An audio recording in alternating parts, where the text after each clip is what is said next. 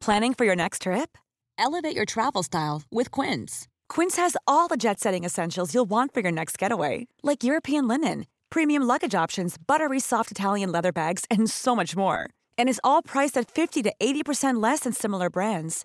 Plus, Quince only works with factories that use safe and ethical manufacturing practices. Pack your bags with high-quality essentials you'll be wearing for vacations to come with Quince. Go to quince.com/pack for free shipping and 365-day returns.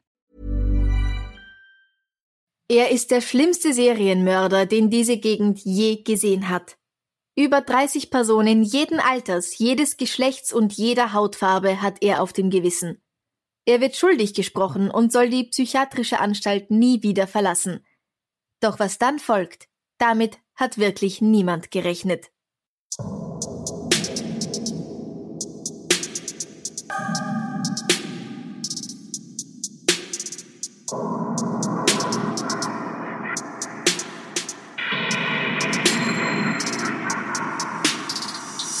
Servus, grüß. Herzlich willkommen bei Darf's ein bisschen Mord sein? Dein Podcast zum Thema wahre Verbrechen. Mein Name ist Franziska Singer. Und ich bin Amrei Baumgartel.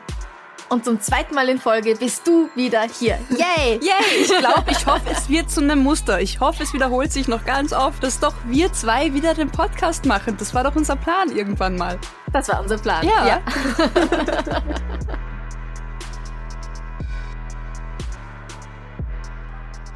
Am Freitag, den 14. Dezember 1990, läutet jemand die Türglocke am Haus des Filialleiters der Gotha Bank in Grücksbo, Schweden. Bert Löfgren öffnet die Tür. Davor stehen zwei maskierte Männer.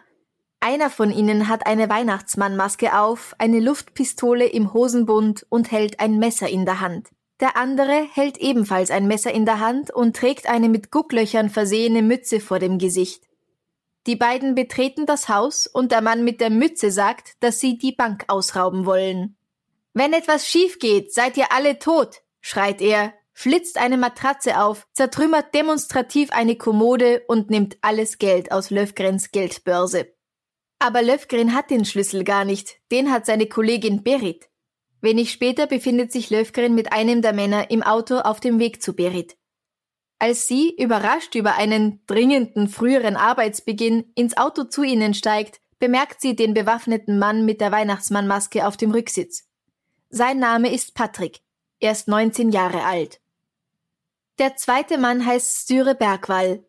Er ist 40 und er ist in Löfgrens Haus geblieben, um seine Frau und seinen Sohn in Schach zu halten. Er hat sich als Tarnung einen dicken finnland-schwedischen Akzent zugelegt, aber als Löfgrens Schwester anruft und die Ehefrau abhebt, gerät er in Panik und vergisst dabei seinen Akzent wieder. Mittlerweile ist das Auto vor der Bank angekommen. Bert und Berit legen die Tageskasse sowie drei Geldkassetten mit Bargeld in einen Sack, den Patrick mitgebracht hat, und dann ruft der Styre im Haus an, um zu sagen, dass alles fertig ist. Die beiden treffen sich in Styres Wohnung, und er geht noch einmal los, um die Beute zu verstecken. Danach versenken sie die Verkleidungen im Fluss Dalelwellen.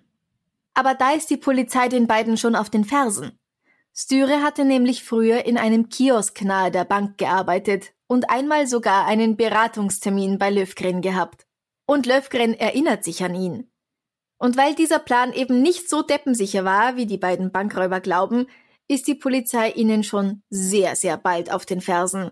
Und um 17.25 Uhr am selben Tag werden die beiden festgenommen. Weil niemand glauben mag, dass sich jemand mit durchschnittlichen geistigen Fähigkeiten dermaßen dämlich anstellen kann, werden für sie psychiatrische Gutachten erstellt.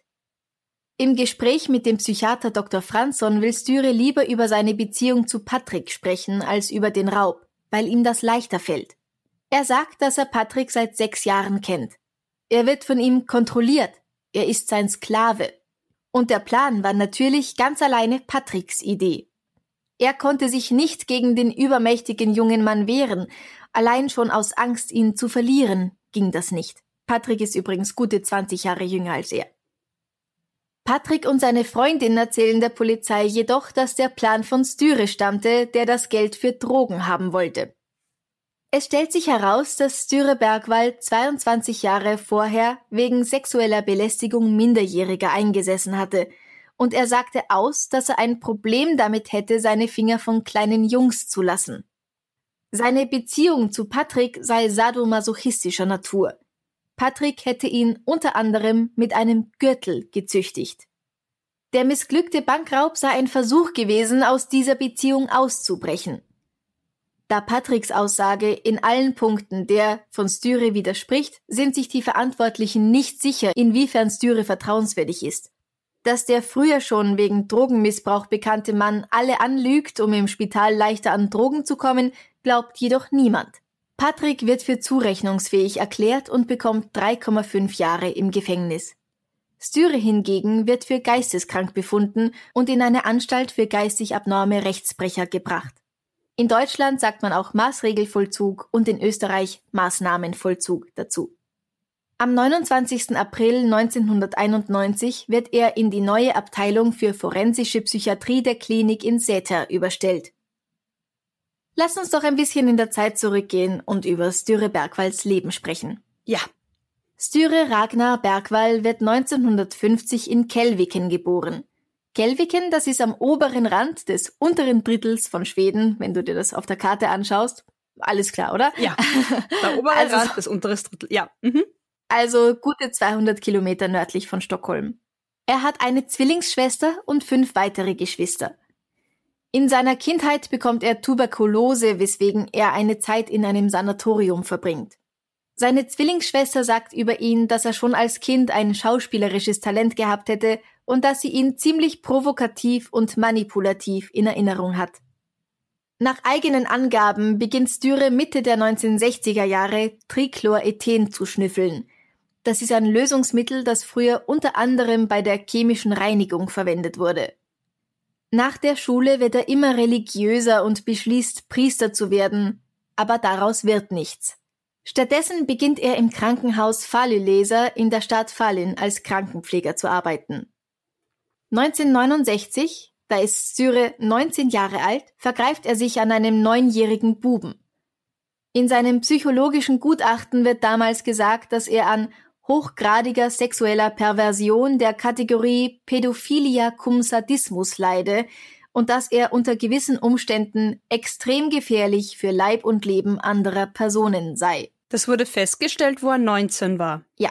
Ah ja. Er wird wegen sexueller Gewalt gegen insgesamt vier Burschen und versuchten Mordes angeklagt und in eine forensische psychiatrische Klinik eingewiesen, in der er bis 1977 in Behandlung bleibt. 1974 ist er noch dort in Behandlung, hat aber Freigang. Er ist jetzt 23 Jahre alt und versucht unter Drogeneinfluss in Uppsala einen Mann zu erstechen. Da er noch in Behandlung ist, wird er deswegen nicht strafrechtlich verfolgt. Wirklich? Wie absurd ist das denn? Nur weil er sich noch in Behandlung für ein vergangenes Verbrechen befindet, ihn nicht strafrechtlich verfolgen, weil er... Äh, äh, ich sehe da keine Logik. Ich suche schon wieder Logik. Furchtbar. Furchtbar. Lass es. Ich lasse es. Gut, okay, ja. Mhm. Mit seinen Brüdern Örjan und Sten Ove macht Styre Anfang der 1980er einen Zeitungskiosk auf. Er ist jetzt 32 Jahre alt. Örjan wird später über diese Zeit sagen, Styre war der Macher von uns dreien, derjenige, der die Dinge mit den Ämtern und so weiter regelte. Wenn mal etwas knifflig wurde, mit Lotteriescheinen oder zurückgegebenen Zeitungen oder so, hatte Styre immer eine Antwort und wusste genau, was zu tun ist. 1986 schließen die Brüder ihren Kiosk und Styre übernimmt einen anderen in Grigsbo zusammen mit einer Freundin. Die hat einen 14-jährigen Sohn. Das ist Patrick, den wir schon am Anfang kennengelernt haben. Und Styre dürfte sich ziemlich schwer in Patrick verlieben. Ende der 1980er Jahre hat Styre, das sagt er in einer forensischen psychiatrischen Untersuchung im Jahr 1991, sexuellen Kontakt mit Jungen und nimmt auf eigenen Wunsch im Frühjahr 1989 die psychologischen Gespräche im SETA Krankenhaus wieder auf, weil er, so sagt er, Angst hatte, die Kontrolle zu verlieren. Was ich stark finde. Also wenn das jemand so handhabt, dann ist das ja begrüßenswert. Absolut. Sein Leben ist jetzt recht stabil, trotz Drogenabhängigkeit, krimineller Vorgeschichte und seiner geistigen Erkrankung. Dann, im Dezember 1990, geschieht der Raubüberfall mit Geiselnahme von dem wir ganz am Anfang gesprochen haben. Nun wird ihm eine dissoziative Identitätsstörung diagnostiziert. Man kennt die vielleicht besser unter dem alten Namen multiple Persönlichkeitsstörung. 1992 ändert Styre Bergwall seinen Namen. Er nennt sich ab da Thomas Quick. Quick ist der Mädchenname seiner Mutter. Mit diesem neuen Namen soll sein neues Leben beginnen. Gegen Ende des Jahres soll er aus der Anstalt entlassen werden und wieder alleine leben dürfen. Da gesteht er seinem Psychiater in einer Sitzung einen Mord. Er sagt, dass er den elfjährigen Johann Asplund getötet hatte. Der Junge war im November 1980 auf dem Weg zur Schule spurlos verschwunden. Daraufhin wird er natürlich nicht entlassen und die Behandlung geht weiter. Während dieser Behandlung gesteht Quick, dass er zwischen 1964 und 1993 mehrere Morde begangen hatte. Er sagt auch, dass er mehrere Persönlichkeiten habe, Nana, Cliff und Ellington. Den Therapiesitzungen folgen Verhöre von der Polizei. Der Staatsanwalt, Bergwalls Psychiater, Bergwall selbst und auch sein eigener Anwalt überzeugen das Gericht, dass er acht brutale Morde teils mit Vergewaltigung, begangen hat. Auch die norwegische Polizei interessiert sich für den verurteilten schwedischen Serienmörder. Und bald schon ist klar, Bergwall hat auch in Norwegen sein Unwesen getrieben. 1998 und 2000 wird er wegen des Mordes an insgesamt drei Personen verurteilt. Darauf folgen weitere fünf. Auch in Dänemark und Finnland soll er Menschen ermordet haben, insgesamt 30 Personen.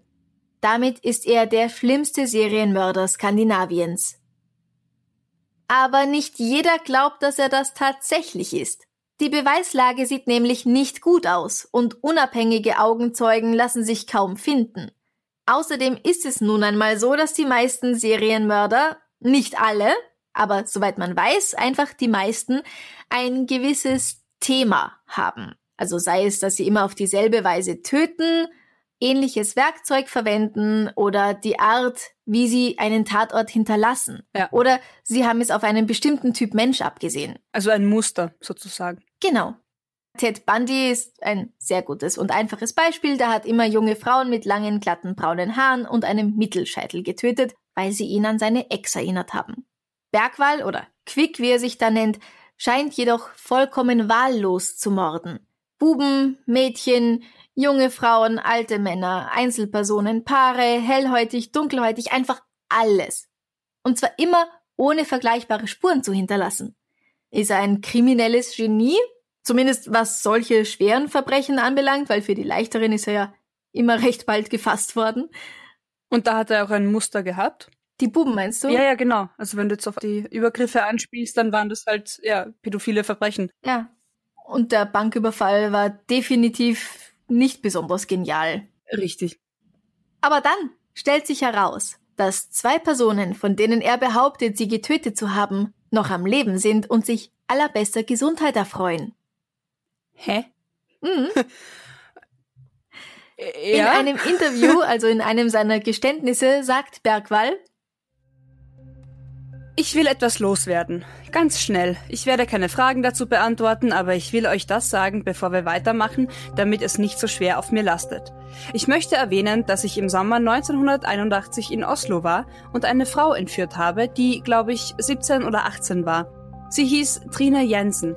Ich habe sie entführt und umgebracht. Und mehr sage ich dazu jetzt nicht. Das ist recht auffällig eigentlich. Er schießt so ein paar Infos raus, aber will dann keine Fragen dazu beantworten.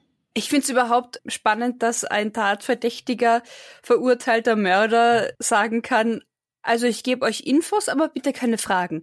Also allein diese, diese Attitude zu sagen, aber keine Fragen, keine weiteren Fragen bitte. Er weiß ihren Namen, er weiß ihr ungefähres Alter, wo sie verschwunden ist, wann sie verschwunden ist und all das stimmt ja auch. Aber das sind alles einfach Informationen, die in jeder Zeitung zu finden waren. Ja, jede Vermisstenanzeige wird das aufweisen. Ganz genau. Er hat keine Infos gesagt, die er nicht irgendwo hätte lesen können. Im November 2001 sagt Quick oder Bergwall, dass er nicht mehr mit der Polizei kooperieren möchte, um die restlichen ungelösten Morde aufzuklären.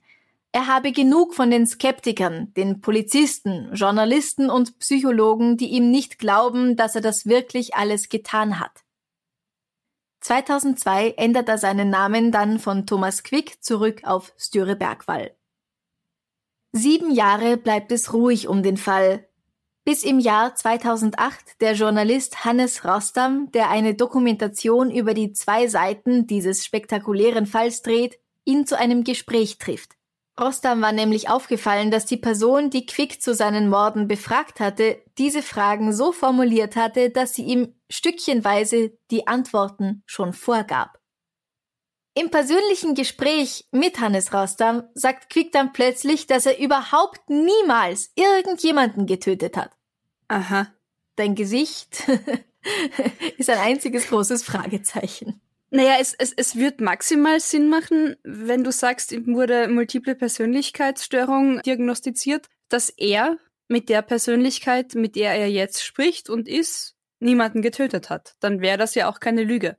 Weißt du, wenn vielleicht eine andere persönlich, also so, ja. Hm. Aber hat er das wirklich? Hm.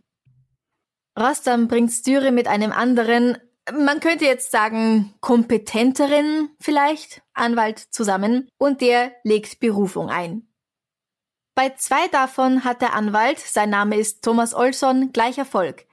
Der dritte stellt sich als spektakulär heraus. Bergwall hatte den Mord an dem elfjährigen Johann Aspelund gestanden und war 2001 dafür verurteilt worden. Und zwar, obwohl der im November 1980 verschwundene Junge nie gefunden worden war. Bergwall hatte der Polizei gesagt, wo sie nach den Körperteilen zu suchen haben, aber da war nichts. Er wurde rein aufgrund seines Geständnisses verurteilt, ohne andere Beweise. 2011 ist der neue Anwalt, dieser Thomas Olson, in der Lage zu beweisen, dass sein Klient zu Beginn der Ermittlungen in diesem Fall nicht den geringsten Schimmer hatte, was mit Aspelund passiert war und seine Aussage Schritt für Schritt um neues Wissen erweitert hatte.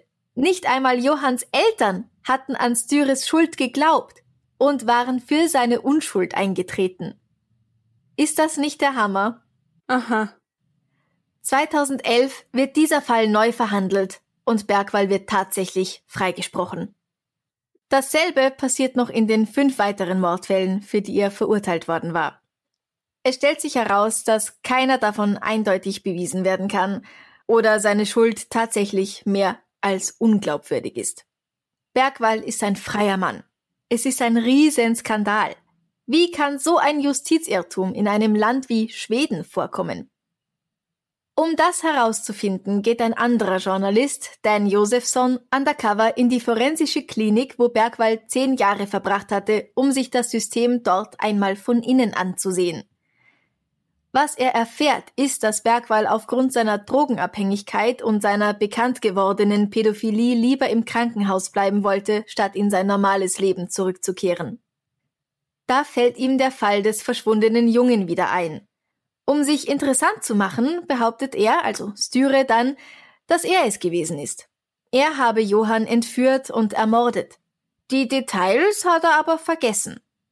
Ja, aber es kann durchaus doch sein, dass er deswegen all die Verbrechen gesteht, die er anscheinend nicht begangen hat, weil er irgendwie so eine Grundschuld in sich spürt dass es sich, dass es falsch ist, sich zu Jungen hingezogen zu fühlen und er irgendwie bestraft werden will und deswegen Verbrechen gesteht, die er gar nicht begangen hat. Mal dieses Verbrechen an Johann. Richtig, mhm. um halt dann stellvertretend sozusagen für etwas bestraft zu werden.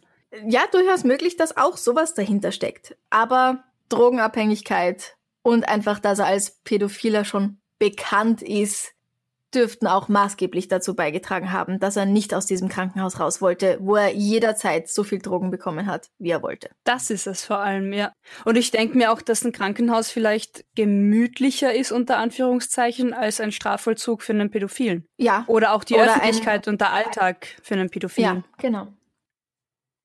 Zu seinem großen Glück ist die Theorie von sogenannten verdrängten Erinnerungen und die Trauma-Erinnerungstherapie zu dieser Zeit sehr modern unter den Psychologen. Amrei, was sind denn verdrängte Erinnerungen? Das ist spannend. Die Trauma-Erinnerungstherapie zielt darauf ab, die verdrängten Erinnerungen des Patienten zutage zu fördern, in denen es in der Regel um Missbrauch in der Kindheit geht. Sie hatte ihren Durchbruch in den 1980ern gehabt, war aber schnell auf Widerstand gestoßen. Die Vorstellung, dass traumatische Ereignisse aus dem Gedächtnis verdrängt werden können, um später zurückzukehren, war bereits gegen Ende des 19. Jahrhunderts aufgekommen, aber von Anfang an kontrovers diskutiert worden. Denn die Gedächtnisforschung hatte inzwischen gezeigt, wie leicht einem Menschen falsche Erinnerungen eingepflanzt werden können. Wird beispielsweise von einer vertrauenswürdigen Quelle, wie zum Beispiel einem Psychotherapeuten, angegeben, dass die Symptome einer Person einen Missbrauch zur Ursache haben könnten, steigt die Wahrscheinlichkeit, dass die Person auch einen Missbrauch als Ursache annimmt. Schließlich suchen viele Patienten, die sich in eine Therapie begeben, eine Erklärung für ihre Probleme. Das macht sie gegenüber plausibel klingenden Theorien für die Ursache ihres Leidens empfänglich. Wird einem Patienten, der annimmt, dass eventuell in seinem Leben ein Missbrauch geschehen sein könnte, von so einer Vertrauensperson der Floh ins Ohr gesetzt, dass er tatsächlich missbraucht worden sein könnte, ist es möglich, dass er eine falsche Erinnerung an einen Missbrauch ausbildet. Auf diese Weise können viele falsche Erinnerungen entstehen, die dann zur Realität werden. Unser Gehirn ist dazu vielen Dingen fähig. Das ist wahnsinnig spannend, finde ich. Und es ist auch das im Prinzip, was bei den Zeugenaussagen immer wieder vorkommt bei uns. Ja. Du erinnerst dich falsch. Du erinnerst dich an Dinge, die nicht tatsächlich waren, die nicht an diesem Tag waren, an Menschen, die nicht da waren. Und die Fantasie bildet dann teilweise neue Geschichten dazu oder neue Umstände. Also die mhm. Erinnerung mhm. ist echt ein Schwein. Ja. Es ist ja auch ganz einfach so, wenn wir beide in ein Kaffeehaus gehen und danach jemanden davon erzählen, werden wir zwei ziemlich verschiedene Geschichten erzählen. Ja. Und wenn wir das Ganze dann nochmal zwei Jahre später machen oder auch nur zwei Wochen später, wird unsere Geschichte auch nochmal anders sein. Ja. Obwohl wir im Prinzip dasselbe erlebt haben. Ein Beispiel für so eine falsche Erinnerung ist ein Experiment, das die amerikanische Psychologin Elizabeth Loftus durchgeführt hat. Sie hat ihren Teilnehmern, die alle in ihrer Vergangenheit einmal das Disneyland besucht hatten, ein Treffen mit Bugs Bunny eingeredet, und die konnten sich im Anschluss ganz genau daran erinnern, dass sie in Disneyland Bugs Bunny getroffen hatten. Dass das nie passiert sein kann, ist aber klar, weil Bugs Bunny zu Warner Brothers gehört und damit nie auch nur einen Flauschefuß auf den Boden von Disneyland setzen würde. Solche Vorkommnisse kennt man auch unter dem Namen Mandela-Effekt. Wen das näher interessiert, googelt mal. Es ist wirklich ziemlich verrückt. Margit Norell, die im Krankenhaus SETA als Therapeutin für die Psychiater und Psychologen fungiert, ist eine Anhängerin der Trauma-Erinnerungstherapie und sieht in Bergwall ihre große Chance, berühmt zu werden. Er ist der Beweis, dass diese Methode funktioniert. Und sie gibt den Leuten, die direkt mit ihm arbeiten, Instruktionen, wie sie das zu tun haben. Dass Dürre sich nicht an Details seiner schrecklichen Taten erinnern kann, ist mit dieser Theorie leicht zu erklären. Um sich wieder erinnern zu können, braucht er Medikamente und Therapie. Wie praktisch für einen Drogenabhängigen, dass er Medikamente braucht. Ja, bekommt. Bekommt. Das Spital hat jetzt einen Star. Nein, das Spital selbst ist der Star. Nur mit Hilfe dieser Institution kann das Rätsel um den großen Serienmörder gelöst werden. Und Styre bekommt alle Pillen, die er sich nur wünschen kann. In den Sitzungen stellt sich heraus, dass Bergwall in seiner Kindheit vom Vater vergewaltigt worden ist. Die Mutter sieht das und erschrickt so sehr, dass sie eine Fehlgeburt erleidet. An Ort und Stelle wird der kleine Styre dazu gezwungen, mit seinen Eltern diesen Fötus aufzuessen. Und das ist nur ein Beispiel für das, was in diesen Gesprächen herauskommt. Dass seine Mutter zu dieser Zeit gar nicht schwanger gewesen sein kann, wie aus Erzählungen von Styres Geschwistern und auch aus medizinischen Akten hervorgeht, wird missachtet. Die Geschwister hätten ja auch verdrängte Erinnerungen, genau wie er. Und die Mutter war halt mit dieser Schwangerschaft nie beim Arzt. Easy. Kann man ganz leicht erklären. Das habe dazu geführt, dass er pädophile Neigungen bekam und schließlich gemordet hat. Soweit die Aussage dieser Therapeuten. Muss man nicht glauben, beziehungsweise sollte man nicht glauben, wie wir heute wissen. Im Zuge der Ermittlungen durch Journalisten, Bergwalls neuen Anwalt und auch durch interessierte, kompetente Polizisten stellt sich heraus, dass Dürre Bergwall auf seinen Freigängen von den Mordfällen gelesen haben muss, für die er sich später schuldig bekennt. Im Zuge der Revisionsverfahren wird immer deutlicher klar, dass die Angestellten der psychiatrischen Abteilung ihn in eine bestimmte Richtung gelenkt haben, um die Theorie von Margit Norell zu bestätigen. Es wird auch klar, dass es keinerlei Beweise für Styres Schuld an den Morden gibt. Er kann sich nicht an auffällige körperliche Merkmale seiner angeblichen Opfer erinnern. In einem Fall beschreibt er ein verschwundenes Mädchen aus Norwegen zum Beispiel als typische Norwegerin mit blondem Haar und blauen Augen. Ihr Vater stammt jedoch aus Pakistan und sie hat weder blondes Haar noch blaue Augen. Im Laufe der Gespräche mit seinem behandelnden Therapeuten wird dieses Mädchen dann immer dunkler. Ein gutes Anzeichen also für eine Beeinflussung.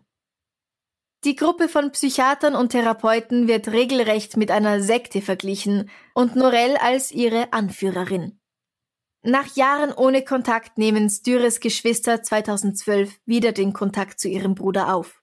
Für sie ist der ganze Skandal, alles was da schiefgelaufen ist, die Schuld der Therapeuten in Säter und nicht die Schuld schludriger Polizisten.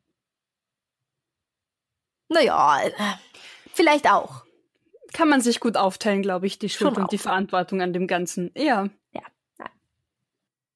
Am 31. Juli 2013 wird das letzte Ermittlungsverfahren gegen Styre Bergwall eingestellt. Seitdem ist jedes Urteil wegen Mordes, dessen er verurteilt worden war, aufgehoben. Am 19. März 2014 wird der mittlerweile 63-Jährige entlassen, nachdem er 20 Jahre in geschlossenen psychiatrischen Anstalten verbracht hatte. Er lebt heute als freier Mann in einer kleinen Stadt in Jämtland, also in einer ganz anderen Gegend von Schweden. Das sind die Morde, die Bergwall fälschlicherweise gestanden hatte, selbst begangen zu haben, beziehungsweise die Fälle, in denen jemand einfach verschwunden ist und wegen denen er verurteilt worden war. Charles Zelmanowitz verschwindet am 13. November 1976 auf dem Heimweg von einer Party. Er ist 15 Jahre alt. Im September 1993 werden seine Überreste in einem Wald gefunden. Seine Todesursache kann nicht festgestellt werden. Johann Asplund ist elf Jahre alt, als er im November 1980 auf dem Weg zur Schule spurlos verschwindet. Sein Verschwinden bringt Bergwall ins Visier der Medien. Seine Eltern glauben jedoch nicht daran, dass Bergwall ihn ermordet hat. Trine Jensen ist 17, als sie im Sommer 1981 aus Oslo verschwindet. Sie wird zwei Monate später in einem Wald bei Oslo gefunden. Sie war vergewaltigt und ermordet worden. Das niederländische Paar Marinus und Jannis Steeghaus wird im Juli 1984 in ihrem Zelt in der Nähe eines Sees in Lappland, Schweden, erstochen aufgefunden. Die 23-jährige Grüß Dorvik wird im Juni 1985 auf einem Parkplatz bei Oslo ermordet aufgefunden. Auch auf ihr werden Spuren von Sperma gefunden. Als es getestet wird, stellt sich heraus, dass es nicht von Bergwall ist. Jenon Levi, ein 24-jähriger Tourist aus Israel, der in Schweden Verwandte besucht, wird am 11. Juni 1988 tot auf einer Forststraße gefunden. Er wurde erschlagen. Die neunjährige Therese Johannessen wird im Juli 1988 gegen halb acht Uhr abends zum letzten Mal gesehen. Auf ihrem Heimweg von einem Kiosk verschwindet sie spurlos. Ihr Fall ist einer der bekanntesten Kriminalfälle Norwegens. Alle diese Fälle sind bis heute ungelöst.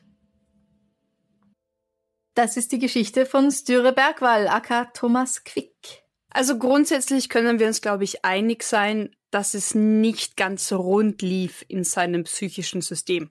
Ja, auch wenn eben Therapeuten, Polizisten sicherlich, wage ich jetzt mal zu sagen, einige Fehler begangen haben. Und ich kann auch niemanden für ein Verbrechen verurteilen, schon gar nicht für einen Mord, nur weil da jemand kommt und sagt, ich hab's getan, wenn es sonst keine Beweise dafür gibt, oder? Ich kann mir nicht vorstellen, dass es schlau ist, dass ein Schuldgeständnis ausreicht. Ohne jegliche andere Beweise. Und ohne Leiche. Richtig. Manchmal sogar ohne Verbrechen, wenn dann die Person noch lebt. Also da, ja. da, muss einfach irgendjemand das als willkommene Karriereleiter oder willkommenen Grund gesehen zu haben, diesen unter Anführungszeichen irren Idioten, keine Ahnung, zu verurteilen. Ja. Anders kann ich es mir nicht erklären. Als zu sagen, ach ja. gut, der ist eh fortbestraft, der ist eh irgendwie komisch, dann glauben wir ihm das und hängen ihm das Verbrechen auch noch an. Ja, ja. Und das mit diesen verdrängten Erinnerungen ist einfach, es ist so schlimm. Es ist grenzwertig und ich finde, es ist total verwerflich und schlimm, wenn Therapeuten eben ihren Patienten das einreden wollen und ganz oft sicherlich stimmt das so. Also, dass das eben nicht stimmt. Nur gibt's trotzdem auch wirklich verdrängte und vergessene Erinnerungen und posttraumatische Amnesien. Und es ist ziemlich schwer, finde ich, dann einen guten Mittelweg zu finden als Therapeut, Therapeutin und auch als Betroffene, da vielleicht wirklich verdrängte Erinnerungen ans Tageslicht zu führen, ohne zu, äh, beeinflusst zu werden und sich was einreden zu lassen. Da ja, bin ich vorsichtig. Deswegen studiert man auch viele Jahre und lernt sehr viel, um genau solche Fehler nicht zu machen. Und es ist ja. sehr leicht, Leuten etwas einzureden. Es ist vor allem sehr leicht, Leuten etwas einzureden, die eh irgendwo labil sind. Jeder, der zur Therapie geht, will ja auch eine Ursache für seine Probleme. Ja. Sonst gehe ich wahrscheinlich nicht zu einer Therapie, weil dann ist mir ja eh alles klar und logisch. ich meine, grundsätzlich, also wie gesagt, auch wenn in seinem Schädel nicht alles ganz rund gelaufen ist, war er halt doch auch irgendwie ziemliches Bauernopfer oder halt Trittbrett für eine mhm. medizinische Therapie, die da durchstarten wollte. Also ist er da letztendlich wirklich irgendwie auch eine arme Sau. Wenn sich dann ja, Wissenschaftler sagen, cool, da haben wir unser Versuchskaninchen, da haben wir unser Beweiskaninchen. Gibt's das? Keine Ahnung. Anhand ihm beweisen wir jetzt, dass wir Recht haben. Dann ist er für seine Psyche, weil er wird dann ja auch die Erinnerungen glauben, die ihm eingeredet wurden in den ganzen Ja, natürlich, ja. Also und für, für das Menschenleben, egal was er, also ja, doch egal, was er verbrochen hat oder nicht, ist das für sein Menschenleben, glaube ich, allein das wahnsinnig traumatisierend, diese Form ja. der Therapie. Ja. Es stellt sich auch die Frage, ob er tatsächlich diese dissoziative Identitätsstörung hat oder nicht. Es liegt nahe, dass sie ihm das auch eingeredet haben. Naja, zumindest gibt's bis auf diese Diagnose und einmal den anderen Namen, wobei man kann sich auch mal einen anderen Namen geben, wenn man untertauchen ja, will. Natürlich relativ wenig auch da Beweise oder Anhaltspunkte. Ja. ja. Weil ich denke mir, wenn das wirklich stark ausgeprägt ist oder halt diagnostiziert ist, dass das schon auch verhaltensauffällig einfach ist und nicht einfach was ist, was in dir schlummert und vielleicht nie ausbricht oder so. Auch das ein sehr komplexes Thema. Wen es interessiert, bitte selbst informieren. Ja, also sicher kein einfacher Charakter, aber halt auch hm. maßlos unmenschlich, finde ich, dann mit der Psyche so zu spielen. Ja. Wenn dir die heutige Folge gefallen hat und du gerne ein bisschen mehr davon hättest, folge uns auf Instagram at darfseinbissalpodcast, gib uns ein Like auf Facebook, erzähl all deinen Freunden und Kollegen von uns und gib uns 5 Sterne in deiner Podcast-App. Wenn du uns noch mehr unterstützen möchtest, kannst du uns auf Köttbullar, Sürströmming oder Preiselbeersaft einladen unter co-fi.com slash darf's ein bisschen Mord sein. Und wenn du gerne ein bisschen Extras hättest, wie zum Beispiel Bonus-Episoden, kannst du uns mit einer Mitgliedschaft auf Steady unterstützen unter steadyhq.com slash darf's ein bisschen Mord sein. Alle Fotos zur Folge findest du wie immer auf Instagram und Facebook und alle Links findest du auch auf unserer Homepage darfseinbissalmordsein.com. Was Schönes zum Abschluss, Franziska? Sehr gerne. Um aus dieser Stimmung jetzt wieder rauszukommen, mm. um aus diesen ganzen Was wäre wenns und so. Was ist das Frustrierendste, was du besitzt? Um aus einer Stimmung rauszukommen, die nicht optimal ist, soll ich jetzt das Frustrierendste, was ich besitze? Okay, fang du an. Was ist das Frustrierendste, was du besitzt? Ich habe lang überlegt, muss ich ehrlich sagen. Und das Einzige, was mir wirklich in den Sinn kommt, ist ein Dosenöffner. Mhm. Diese, diese Drehdosenöffner. Ich kann's nicht. Ich schaff's nicht. Ich bin erwachsen, ich bin halbwegs gebildet und intelligent und halbwegs motorisch fähig, aber ich schaff's nicht. Das geht so weit, dass ich mal in einem Café, wo ich gearbeitet habe und ein Gast einen Thunfischtoast bestellt hat und wir hatten nur geschlossene Thunfischdosen. Ich wirklich zu dem Gast hingegangen bin und gesagt habe, ich mache dir den Toast, wenn du mir bitte diese Dose öffnest. Also, True Story. Hat er gemacht und dann hat er seinen Toast bekommen. Ich relativ wenig bis kein Trinkgeld, aber er war sympathisch.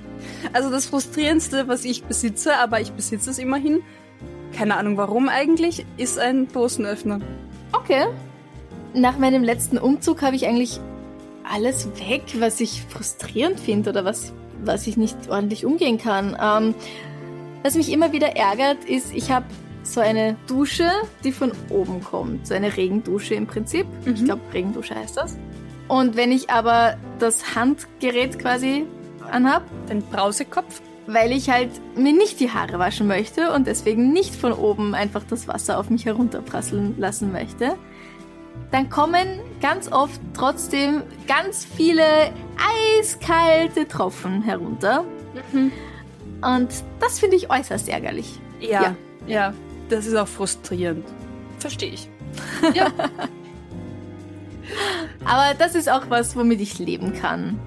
Es ist nicht schön, aber es ist okay. Ja, ich, ich muss auch keinen Thunfisch essen. Die meisten Dosen haben ja eigentlich genau, eh diese eben. Lasche da. Ich, ich, ich gibt halt bei mir nur noch Do Konservendosen mit Laschenöffner und nicht mehr geschlossene Dosen. Wirklich frustrierend ist es aber, wenn diese Lasche abreißt. Und dann hat man einen Dosenöffner und kommt trotzdem nicht an die Ananas für einen Hawaii-Toast. ja, das ist natürlich tragisch. Aber wirklich spannend fände ich jetzt, welche Gegenstände unsere Zuhörer und Zuhörerinnen so richtig frustrieren oder ja. was sie besitzen, was sie so wirklich frustriert oder verärgert. Und natürlich die Frage noch dazu, gibt es vielleicht auch die Möglichkeit, das Ding einfach aus deinem Leben zu entfernen? Oder umzutauschen und zu ändern? Simplify your life. Genau. Man muss es nicht unnötig schwer machen. Richtig. Ja dann, Danke. vielen Dank für diese schöne Folge, die zweite in Folge. Yeah. Und bis ganz bald. Bussi, Baba. Bussi, Baba.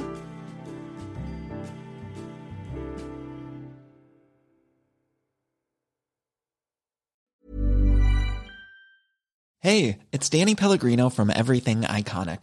Ready to upgrade your style game without blowing your budget? Check out Quince. They've got all the good stuff shirts and polos, activewear, and fine leather goods, all at 50 to 80% less than other high end brands. And the best part? They're all about safe, ethical, and responsible manufacturing. Get that luxury vibe without the luxury price tag. Hit up quince.com slash upgrade for free shipping and 365 day returns on your next order. That's quince.com slash upgrade. Liebe findet den unterschiedlichsten Ausdruck quer durch die Geschichte. Doch ist es wirklich immer Liebe? Lasst uns über Sex sprechen. Von skandalösen Stories aus der Antike über die Geschichte von Fetischen bis hin zu den unanständigen Geheimnissen berühmter Personen. Bei Liebesgeschichte gehen wir der Entwicklung der menschlichen Sexualität auf den Grund. Unterhaltsam, lehrreich und im besten Sinne des Wortes tabulos stellt Franziska Singer, das bin ich, jede Woche die Frage, wer, wann, mit wem und wie. Wer Liebesgeschichte überall, wo es Podcasts gibt.